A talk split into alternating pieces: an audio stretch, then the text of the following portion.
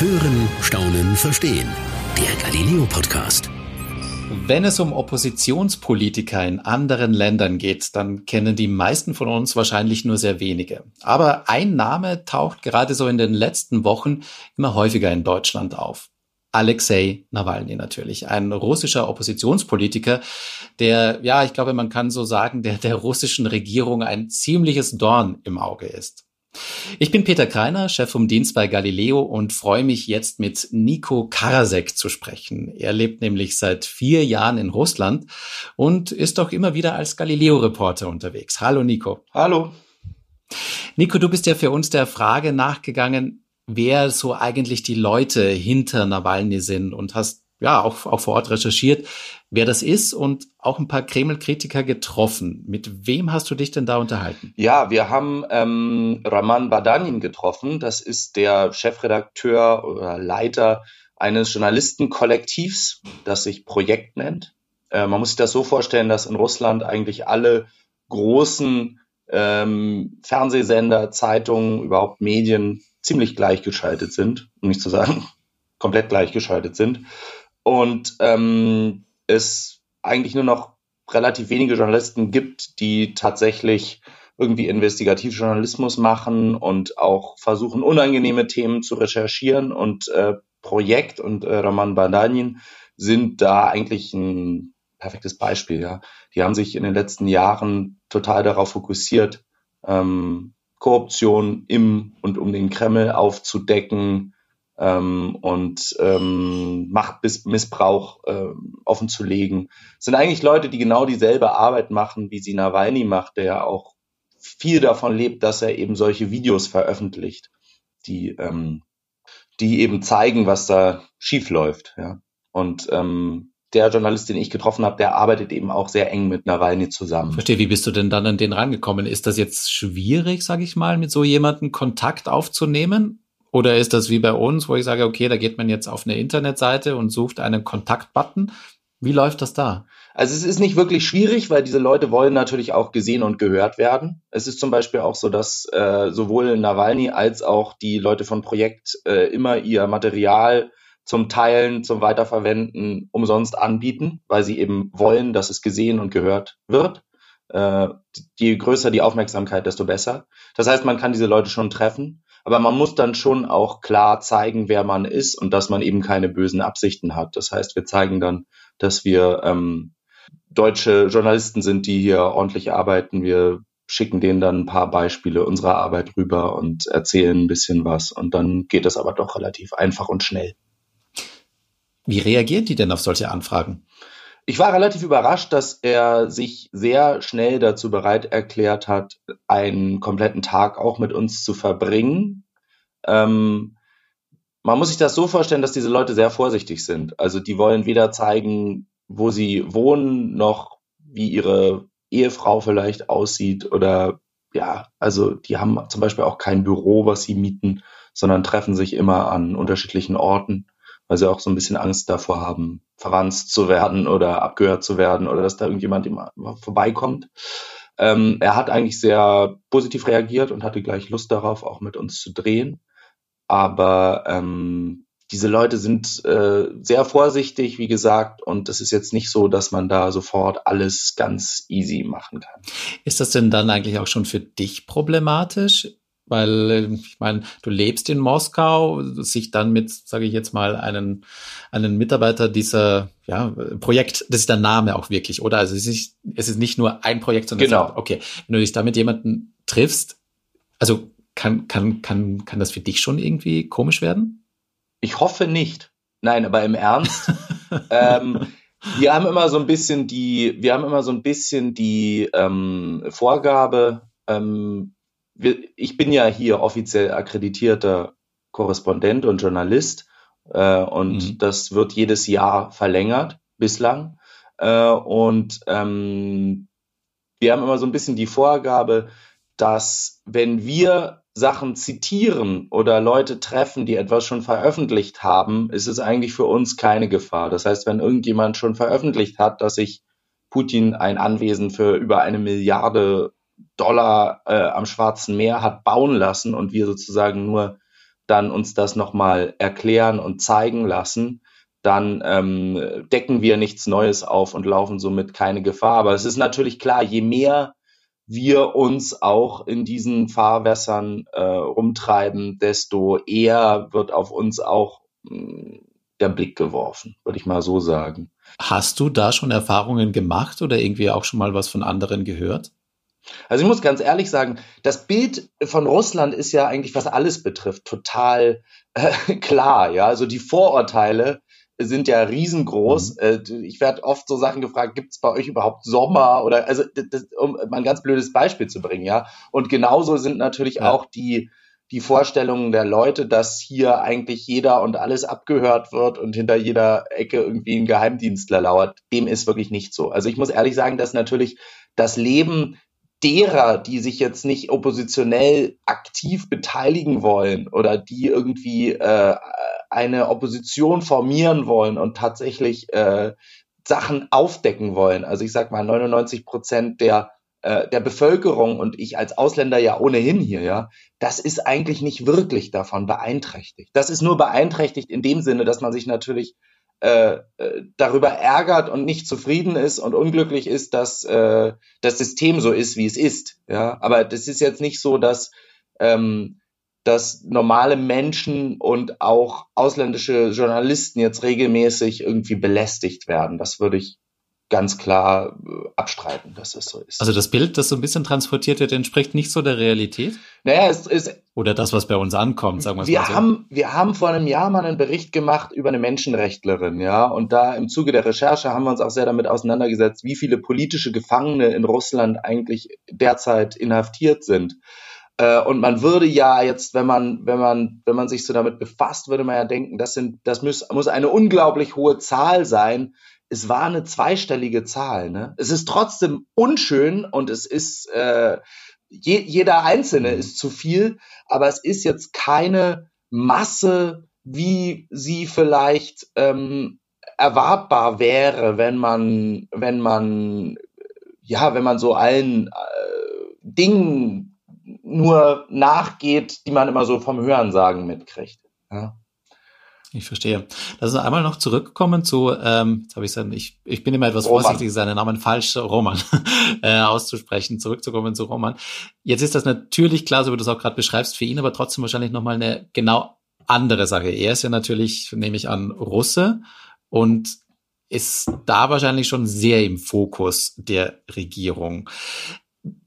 Wie gefährlich ist das für ihn? Das ist absolut gefährlich für ihn. Und er kann das auch nicht vorhersehen. Und das, was ich gerade gesagt habe, dass eben 99 oder 97 oder wie viel Prozent der Bevölkerung davon nicht betroffen sind, das liegt ja auch daran, daran, dass man in einigen Berufen, äh, ob es jetzt äh, Journalismus oder äh, Polizeidienst oder, oder Anwälte oder so auch dann irgendwie äh, sehr, sehr viele eben dann mit der, mit dem Mainstream mitschwimmen, anstatt sich dagegen zu stellen. Ja, aber für diejenigen, die sich dagegen stellen, gerade Journalisten, oppositionelle Journalisten oder regimekritische Journalisten oder einfach freie, unabhängige Journalisten, weil das Ziel eines Journalisten sollte es ja sein, frei und unabhängig zu berichten. Für die ist das äh, ein ständiger Gefahrenherd. Sie wissen nicht, ob oder wann etwas passieren kann. Die ähm, Kollegen von Roman und Roman selbst haben uns alle erzählt, dass ihre sämtlichen Zugänge zu E-Mail, ähm, sozialen Netzwerken ähm, mehrfach äh, geknackt wurden, um da eben ähm, um da eben Zugang zu erhalten. Ähm, es gibt durchaus die Situation, dass die Leute von Geheimdienstlern verfolgt werden mit dem Auto, auch äh, privat. Ist, wir haben von einem Kollegen von Roman gehört, dass bei den Eltern ähm, dann auf einmal zwei fremde Männer in der Wohnung standen und irgendwelche Dokumente durchsucht haben. Also das ist schon sehr unschön. Ähm, und das kann bis zum Äußersten auch weitergehen. Es gibt durchaus auch Beispiele dafür, wie eben Journalisten äh, ins Gefängnis äh, gesteckt wurden hier oder ähm, ja, physische Gewalt und sogar Schlimmeres hier passiert ist. Also das sind Szenarien, die sich keiner ausgedacht hat, die geschehen. Sie sind nicht alltäglich, aber sie können vorkommen. Du warst ja einen Tag lang mit ihm unterwegs. Was hat dich denn am meisten überrascht? Was, was habt ihr eigentlich gemacht? Was hast du erlebt? Was hat dich überrascht? Ich bin sehr neugierig.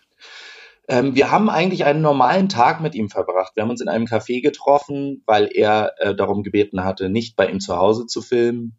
Äh, wir sind dann mit ihm ein bisschen äh, rumgegangen und haben geredet. Wir haben dann an einer tatsächlichen Redaktionskonferenz teilgenommen, in einem Coworking, ähm, weil die Gruppe Projekt, äh, die Roman leitet, eben kein Büro mietet aus verschiedenen Gründen, aus Sicherheitsgründen, auch aus Kostengründen, aber auch aufgrund von Sicherheitsbedenken. Ja. Wie, wie sieht denn da eine Redaktionskonferenz aus? Also jetzt kenne ich das natürlich natürlich von uns, von unserem eigenen Format, vielleicht auch für unsere Zuhörer. Ähm, Redaktionskonferenzen sind im Normalfall, da setzt sich wirklich so die ganze Redaktion äh, zusammen mit Autoren, mit äh, äh Chefs, mit Redaktionsleitung. Ähm, sehr oft spricht man dann über die die die letzten Sendungen, die man gemacht hat und dann auch äh, über welche Themen Themen man in, in der nächsten Sendung oder in was auch immer das Format ist, ähm, machen kann und dann wird drüber diskutiert. Jetzt kann ich mir vorstellen, da wird es wahrscheinlich nur einen Themenbereich geben. Ja, nee, das würde ich so gar nicht sagen. Also in Wahrheit ist es ist wahrscheinlich Ach, eher die Redaktionssitzung bei einer äh, bei einem staatlichen russischen Fernsehsender für einen überraschend, weil die Redaktionssitzung bei denen ist eben sehr offen, ist davon geprägt, dass jemand was gehört hat. Da hat eine Kollegin dann gesagt, ich habe hier Mails von jemandem zugeschickt bekommen, das ist ein Kontakt von mir, mit dem wir schon öfter zusammengearbeitet haben. Guck mal, das könnte was sein. Es wurde natürlich sehr viel über Nawalny diskutiert, über Zugänge, wie kommt man in den Flughafen rein? Äh, also das ist vergangen. Sie haben nochmal darüber geredet, wie die Zugänge erschwert wurden, dass sich die eine Kollegin extra einen Flug nach Petersburg gebucht hatte, um sicherzugehen, ins Gebäude reinzukommen und so. Also da wird sehr offen diskutiert, da wird über neue Themen diskutiert, da wird über Fährten diskutiert, die man verfolgen könnte.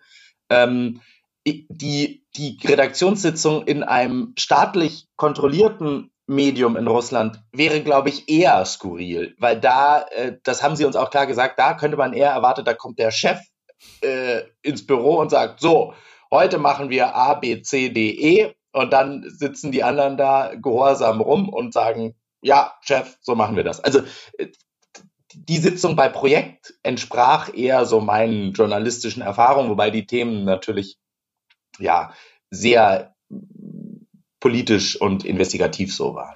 Wie viele Leute sind denn da eigentlich mit dabei? Bei? Das sind etwa zehn Leute, ja, das sind mhm. etwa zehn Leute, äh, sehr weiblich, sehr jung, ähm, alles Überzeugungstäter, würde ich mal sagen. Aber mal zum Hintergrund gefragt, äh, wer bezahlt die denn? Also ist das eine private Organisation? Wo, wo generieren die denn eigentlich Einnahmen her? Ja, äh, das haben wir auch gefragt. Ähm, es gibt zwei ähm, Einnahmequellen, die die haben. Einmal äh, lassen sie sich über Crowdfunding äh, finanzieren. Ähm, da nehmen sie etwa 10.000 Dollar im Monat ein. Ja, so haben sie auch klar die Summe mhm, genannt. Mhm. Und mhm. zweitens haben sie eben äh, russische und internationale Sponsoren, die freien Journalismus unterstützen. unterstützen. Das können pri private Sponsoren sein, das können ähm, irgendwelche Free Press Agencies oder sowas sein. Also wie gesagt, ähm, äh, Organisationen, die weltweit freien, unabhängigen Journalismus unterstützen. Mhm, mh. Ja, so finanzieren die sich. Was habt ihr dann weitergemacht? Dann war die Redaktionskonferenz wahrscheinlich vorbei. Was, was, was ist dann weiter passiert? Wir sind dann mit äh, Roman noch zu bestimmten Orten gegangen, die eben äh, ja irgendwie ein, ein, ein, ein eine, äh, in eine Recherche oder in eine Arbeit schon ähm, verstrickt waren, mit der sich äh, Projekt beschäftigt hat. Zum Beispiel waren wir vor dem Gebäude von Rosneft, das ist der staatliche Ölkonzern hier in Russland und äh, sozusagen auch so ein Staat im Staat. Das ist eine, ähm, ja, also man kann das so sagen, dass Rosneft in Russland eine unfassbare Macht hat und äh, natürlich auch im Zuge dessen schon häufig Korruptionsfälle äh, mhm, mh, mh.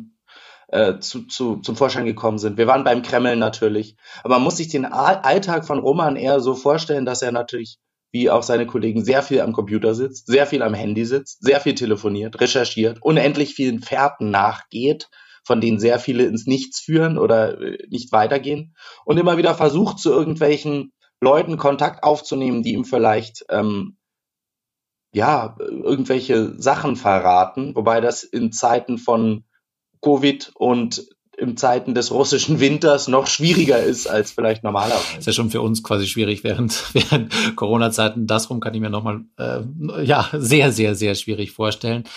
Ähm, weil du gerade irgendwie von Pferden gesprochen hast, jetzt ging ja gerade ähm, ähm, vor kurzem das, das ein, ein Video auch hier, glaube ich, durch ganz Deutschland, das äh, ein, ja, ein Palast, sage ich jetzt mal, zeigt, ähm, eine Residenz, eine Sommerresidenz, ich weiß nicht, wie man es besser ausdrücken kann, das angeblich äh, Putin gehört, äh, die das natürlich sofort dementiert haben. Aber soweit ich weiß, ist dieses Video ja auch ähm, aus diesem Journalistenkollektiv. Stimmt das? Das ist ein Zusammenschluss verschiedener äh, ah. Investigativkollektive. Das ist unter anderem Projekt, die da an erster Stelle eigentlich genannt wurden am Ende des Videos. Mhm. Äh, dann ist das der russische äh, Internetsender Dost, der früher noch, also Regen, der früher noch ähm, im Fernsehen hier senden durfte, aber mittlerweile noch online sendet und einige andere und natürlich auch das Team Nawalny an sich. Und bei solchen Riesenrecherchen, wo auch ganz viele, ich meine, das ist glaube ich ein zwei Stunden langes Video, oh, das mittlerweile okay. auch schon 50 Millionen Mal oder so innerhalb von drei Tagen jetzt geklickt wurde und hier alle Rekorde gebrochen hat. Ähm, bei solchen sehr, sehr, sehr fundierten Recherchen und solchen sehr, sehr umfangreichen äh, Investigationen sind immer mehrere beteiligt und Projekt und Roman haben sich da auch ganz explizit dran beteiligt, ja. Also ähm, weißt du, wie also haben Sie vielleicht verraten, wie wie lang so ist äh, so so also ich sag mal wirklich ist, wie lange es dauert, bis bis so etwas steht, bis Sie sagen, alles klar, das veröffentlichen wir? Ich glaube, äh, äh, zu dem Zeitpunkt, wo das irgendwie äh, bombensicher ist, ja. Also wo das irgendwie wasserdicht ist. Wenn man irgendwie genug Beispiele dafür hat und genug Indikatoren sagen zu können, okay, die Quelle ist absolut klar. Dieses Video haben Sie ja jetzt erst bewusst veröffentlicht, nachdem Alexei Nawalny zurück nach Russland gekehrt ist, damit eben auch das äh, öffentliche Interesse groß genug ist und wie man sieht an den Klickzahlen, mhm. es, es, scheint sich ausgezahlt zu haben. Ähm, ähm, also man kennt es auch in Russland. Das, das wird hier ohne Ende geklickt und man muss ohnehin sagen, Russland ist ja, okay. Russland ist ja bei den Russland ist ein sehr zwiegespaltenes Land. Ja. Also ich, ich, ich sage immer gerne so, der Generationenkonflikt, den vielleicht die Nachkriegsgeneration mit ihren Eltern hatte, ja, der ist so ein bisschen hier in der Generation der vielleicht mhm. 35-Jährigen und Jüngeren mit ihren ja. Eltern, weil diese Leute haben noch in der Sowjetunion gelebt. Diese Leute, die Eltern haben noch einem, einem komplett gleichgeschalteten System irgendwie gedient und hatten noch diese wir gegen die anderen Ideologie vollkommen im Kopf.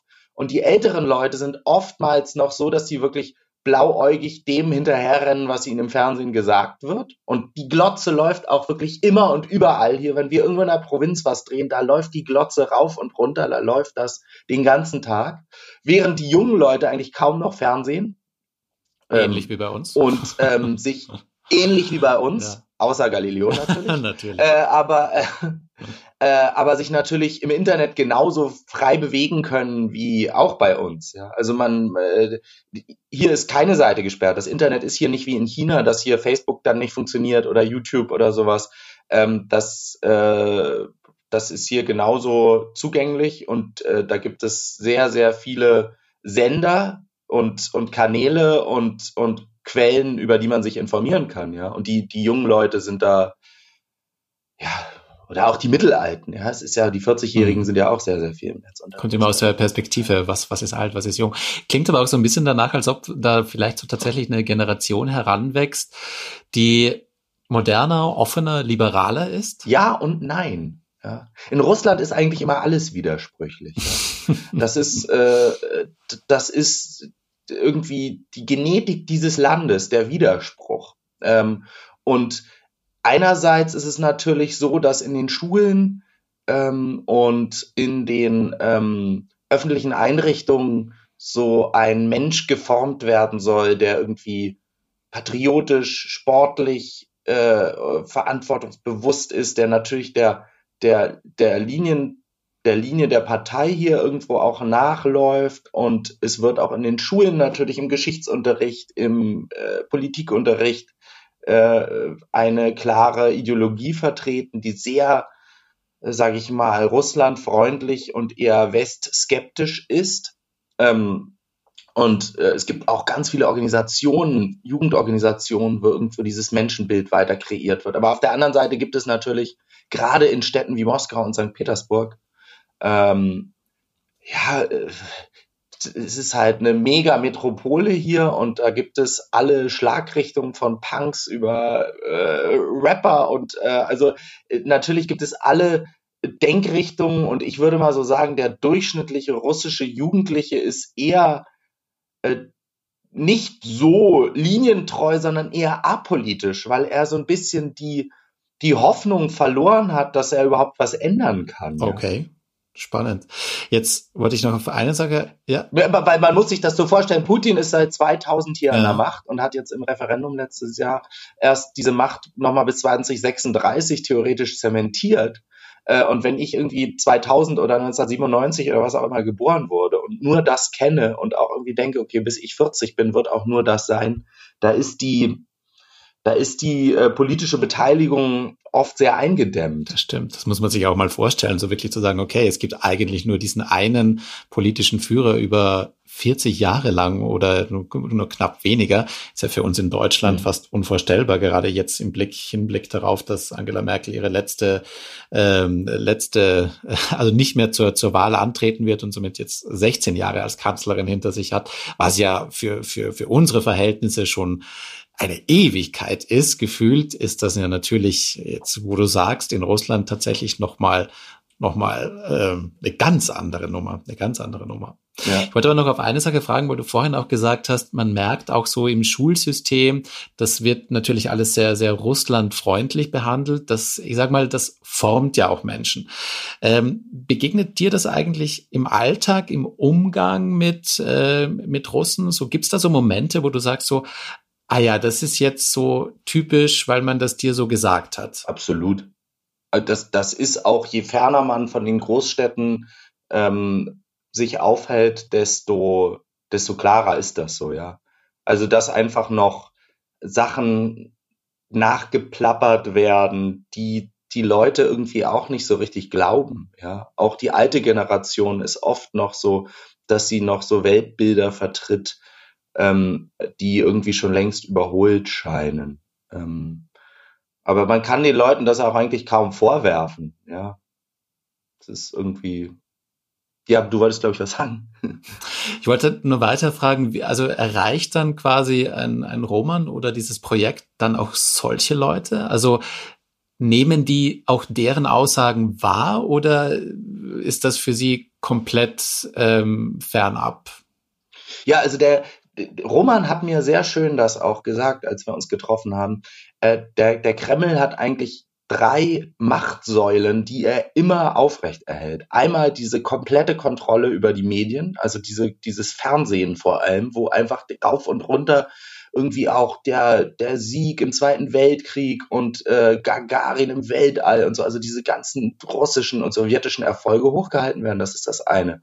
Das zweite ist dieses Aufrechterhalten der geschichtlichen Ungerechtigkeit. So nach dem Motto, wir waren wer? Wir waren irgendwie so der einzige Konkurrent der USA über Jahrzehnte und jetzt will die ganze Welt irgendwie uns was Böses, ja. Das ist irgendwie auch so das, was hier von den Medien verbreitet wird und wo die Leute komplett drauf abgehen, ja, wo die komplett angefixt sind ähm, mit, dieser, mit dieser Ungerechtigkeit. Und das Dritte ist natürlich, dass es absolut keine demokratische Erfahrung gibt in diesem Land. Ja? Wir reden davon, dass wir von 1900, äh, also nach dem Ersten Weltkrieg von 1918 bis 91 die Sowjetunion hatten, ein Einparteiensystem. Danach hatten wir Jelzin, der zwar Mitte der 90er die, einiger, die einzige einigermaßen demokratische Wahl für sich entschieden hat, aber das war eine Zeit der absoluten des Chaos, in dem hier sich die Banditen irgendwie auf der Straße abgeknallt haben und die Leute irgendwie gebettelt haben. Keiner hatte was zu essen, keiner hatte irgendwas. Das komplette Land hat nicht mehr funktioniert.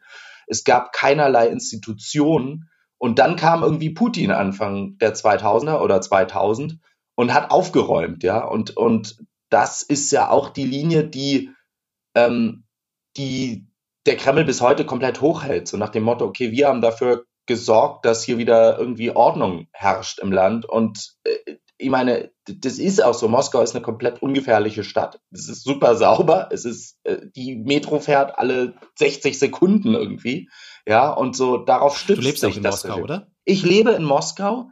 Äh, und Moskau ist nicht Russland und das ganze Geld fließt immer nach Moskau. Aber ähm, klar, Moskau ist so das Schaufenster und, und die, die, die, die Putin-Partei versucht ja auch immer so ein bisschen zu sagen, okay, in den 90er Jahren war Chaos und jetzt ist hier Zucht und Ordnung, irgendwie so im besten Sinne, ja. Also es, es funktioniert was, aber vieles funktioniert halt eben auch nicht. Und vieles ist eben in den letzten 15 Jahren auch sehr, sehr stark versäumt worden. Und das versuchen eben gerade Leute wie Roman oder Nawalny offenzulegen. Den Filz. Erreichen die viele Leute? Die erreichen leider, oder ich will, ich will mir da jetzt gar nicht so irgendwie äh, auf eine Richtung durchschlagen, mhm. ja auch eigentlich äh, Schiedsrichter hier. Ja. Aber ähm, die, die erreichen eigentlich fast nur die jungen Leute und die Leute, die es auch wirklich anklicken wollen. Man hat bei den älteren Leuten oft das Gefühl, diese sowjetische Denkrichtung, wir gegen, gegen die anderen oder alle gegen uns, die ist schon so im Kopf drin, dass da einfach auch nichts mehr hilft. Und im Fernsehen wird dann auch sofort, immer wenn, wenn es irgendwie heißt, ja, jetzt gehen wir mal auf diese Villa ein, auf diese eine Milliarden Dollar Villa, die Putin sich angeblich hat bauen lassen. Da sagt der Kreml einfach, stimmt nicht, ja. Nawalny kommt zurück und wurde vergiftet. Da sagt der Kreml einfach, stimmt nicht. Das hat sich der Westen ausgedacht, um uns irgendwie wieder schlecht darstellen zu lassen. Und überhaupt ist Nawalny einfach eh eine, ein von den Amerikanern finanzierter Spion. So, da werden einfach irgendwelche Schlagwörter ähm, in, in, die Luft geworfen, bei denen äh, dann alle Alarmglocken bei der älteren Generation schellen. In anderen Ländern wird das alternative Fakten genannt. Ja, und hier ist das eben äh, Staatsmedien. ja, ich verstehe. Jetzt ist das aber natürlich auch, wenn ich mir das so vorstelle, für, für jemanden wie Roman, wenig Leute zu erreichen, ständig diesen Druck zu haben, das ist ja auch wahnsinnig zermürbend. Also warum macht, warum macht er das? Er hat gesagt, er macht das, weil es interessant ist. Ähm, der Job ist so, dass er nicht langweilig wird. Man erfährt ständig Neues und ich glaube, die ganzen äh, Damen und Herren, die sich irgendwie damit befassen, haben auch das Gefühl, dass sie schon irgendwie ähm, Sachen aufdecken, die einerseits spannend sind und auf der anderen Seite auch äh, ähm, es die Notwendigkeit gibt, dass es irgendjemanden gibt, der sich, der sich mit diesen Dingen befasst. Ja? Roman hat uns gesagt, es gibt bei euch in Deutschland gibt es eine Antikorruptionsbehörde, es gibt eine Polizei, die eine Fährte verfolgt, falls irgendjemand sich äh, bereichert hat, einfach so. Ja, das gibt's bei uns eigentlich so nicht mehr. Äh, es gibt eigentlich nur noch uns wenige investigative Journalisten, die überhaupt diese Funktion noch aufrechterhalten. Und das ist, das ist äh, beglückend und das speist irgendwie auch das Ego eines Journalisten. Und, und das macht es natürlich auch spannend. Wie ging es dir denn dabei? Wie geht es einem selber dabei? Du bist ja auch Journalist und dann begegnet man so einem Journalist. Was geht einem da durch den Kopf? Ja, also es, es gibt ja auch in Deutschland total, ähm, sag ich mal, krasse Journalisten, die irgendwie äh, Dinge recherchieren, die ähm, extrem sind. Ich kenne eine äh, Kollegin, die hat irgendwie mehrere Monate mit Warlords im Kongo gelebt. Julia Leb, hier mal äh, äh, äh Props raus sozusagen. Das ist super, äh, super aufregend oder das Kriegsjournalisten gibt es ja, die das machen. Aber hier sind es eben Leute, die innere Angelegenheiten recherchieren und dann nicht die Möglichkeit haben, wieder nach Hause zu fliegen. Ähm, und man ist eigentlich mit diesen Leuten, ähm, man ist eigentlich von ihnen sehr beeindruckt, weil sie wirklich viel riskieren und weil sie wirklich ähm, bereit sind, ihr eigenes Leben, ihre eigene Sicherheit auch aufs Spiel zu setzen für, für, für, den, für, den, für den guten Zweck oder so, wenn man das so nennen will. Ähm, auf der anderen Seite hat man natürlich auch ein bisschen Mitleid, weil man sagt, oh, ich meine, das sind teilweise so normale Geschichten, die einfach ähm, unterstützt werden sollten. Ja, das Gefühl hat man ja bei Roman, das Gefühl hat man bei Nawalny, wo man so sagt, okay, äh, du wurdest vergiftet. Eigentlich sollte der Staat dich unterstützen auf der Suche nach den Tätern. Aber wenn eben der Staat der Täter ist, ist es schwer.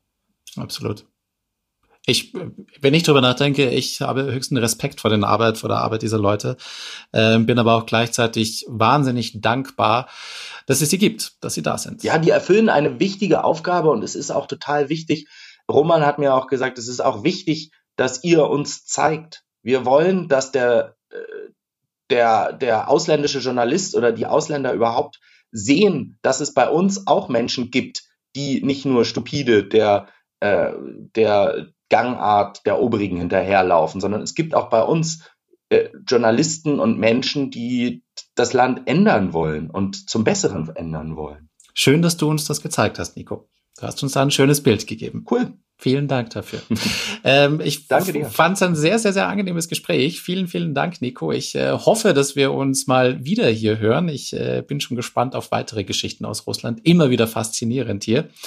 Ähm, und würde mich jetzt eigentlich gerne auf Russisch verabschieden. Wie macht man das? Äh, wir, wir, duzen uns ja, dann kann man auch Paka sagen. Sonst natürlich das Vidanje. Alles klar, dann sage ich Nico, Paka.